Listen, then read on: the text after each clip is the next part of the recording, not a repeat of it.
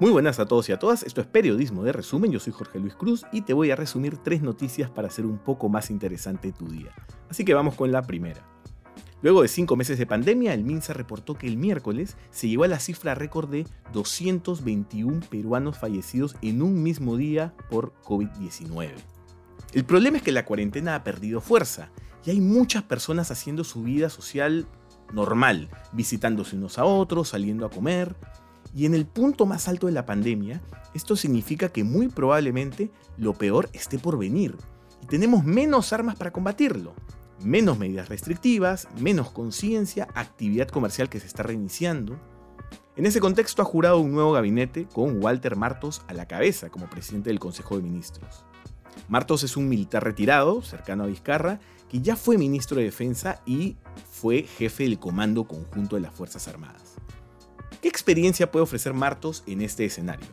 Si algo tienen las autoridades militares es que son entrenados en logística, coordinación, desplazamiento de recursos en todo el país, y eso se necesita en esta pandemia. Distribuir recursos, articular esfuerzos entre los distintos ministerios, llevar oxígeno donde más se le necesita, y también será necesario sincerar cifras para que Martos sepa en qué escenario se está moviendo. Hasta el momento el MINSA habla de 448.000 casos confirmados, pero el propio ministerio ha dicho que solo en Lima habrían 2.3 millones de contagiados según un estudio que ellos mismos han hecho. Lo positivo del nuevo gabinete es que repite Pilar Macetti como ministra de Salud, quien juró con Cateriano hace menos de un mes, y que en el inicio de la pandemia lideró el comando COVID-19. Sin embargo, esta vez todos vamos a necesitar que esa experiencia acumulada de una vez nos ayude a bajar las cifras de contagiados y de muertos. Y ahora vamos con la segunda noticia. Ayer jueves se cumplieron 75 años de la caída de la bomba nuclear contra Hiroshima, un evento terrible en la historia de la humanidad. Pongamos contexto.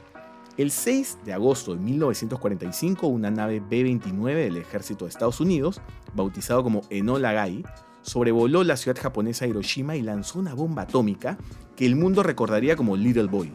Su explosión costó la vida de 70.000 personas y dejó secuelas en otras miles más. Tres días después, Estados Unidos repitió el ataque, esta vez contra la ciudad japonesa de Nagasaki, donde fallecieron unas 40.000 personas. Esto precipitó el fin de la Segunda Guerra y la victoria de los aliados.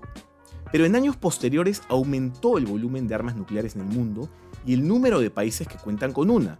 Aunque no se han vuelto a usar armas nucleares fuera de los ensayos, estas han seguido siendo una amenaza para el mundo. Es un recordatorio terrible de lo destructivo que podemos ser y cómo la ciencia bien utilizada puede salvar vidas como acabar con ellas completamente cuando se usan para fines innobles. Y ahora vamos con la tercera noticia. Se confirmó que Keanu Reeves protagonizará John Wick 5, película que se filmará en paralelo con la 4. Las tres primeras películas recaudaron cerca de 600 millones de dólares, por lo que se entienden las ansias de grabar más películas de esta saga.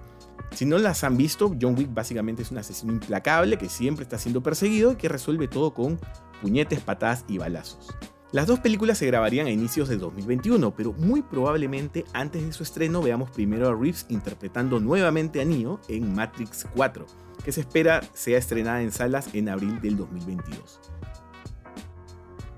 Bueno, hemos llegado al final, ya saben que Periodismo de Resumen está en Instagram, YouTube, Facebook, Twitter, Spotify y demás plataformas de podcast. Y recuerden que este espacio va los lunes, miércoles y viernes. Y conmigo será hasta el lunes.